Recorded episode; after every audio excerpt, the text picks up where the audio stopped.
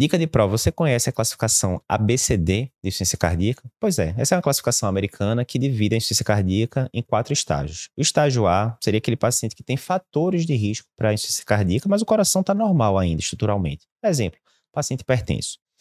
Fator de risco para no futuro ter.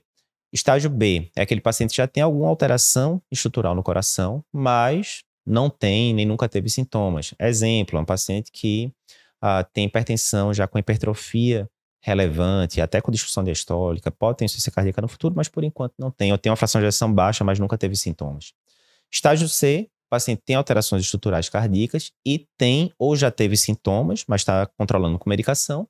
E estágio D, mesma coisa, mas não, está refratário ao tratamento clínico, o paciente tem que ser encaminhado para tratamentos especializados.